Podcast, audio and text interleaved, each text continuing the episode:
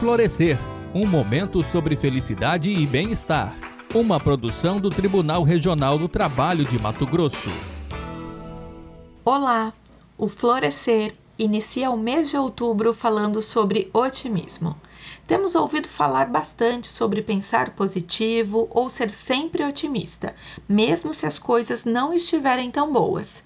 Será que isso realmente é bom para nós? Não sou nem otimista nem pessimista. Os otimistas são ingênuos, os pessimistas amargos. Sou um realista esperançoso. Esta reflexão de Ariano Suassuna é um convite a olhar a realidade com esperança, considerando os desafios, mas sem abandonar as lutas. Será que não existe um meio termo? Uma maneira de praticar um estado de espírito que te mobiliza a considerar os riscos e se preparar para o pior, sem deixar de confiar que vai dar tudo certo? Existe. É o que chamamos de otimista realista ou realista esperançoso.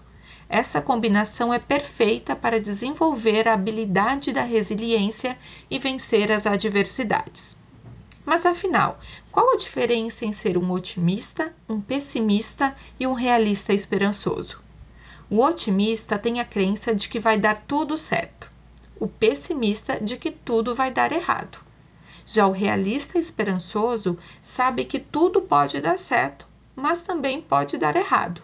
E porque tem esperança, age, procura caminhos e mantém a tenacidade para chegar lá. Existe um provérbio que diz: o pessimista reclama do vento, o otimista espera que ele mude. O realista esperançoso ajusta as velas. É a sabedoria do caminho do meio. Pensando em como se tornar um pouco mais otimista, mas sem tirar os pés do chão, aqui vão algumas dicas. Considere o que tão ruim pode acontecer caso não dê certo o que imagina. É mesmo tão ruim assim ou faz parte do show? Coloque em prática o seu senso de oportunidade e avalie se e como pode se beneficiar do imprevisto. Entre o otimismo que te faz perder o chão, o pessimismo que te afunda e um otimismo realista e esperançoso, que te permite sonhar e agir, mas que te mantém com os pés no chão, qual te torna uma pessoa mais leve e capaz de realizar coisas incríveis? Combine uma atitude positiva com uma avaliação honesta dos desafios que o esperam. Cultive o seu otimismo realista. Eu sou Lilian Bolognese Garcia, fisioterapeuta do TRT de Mato Grosso. Até a próxima. Tchau, tchau. Florescer um momento sobre felicidade e bem-estar.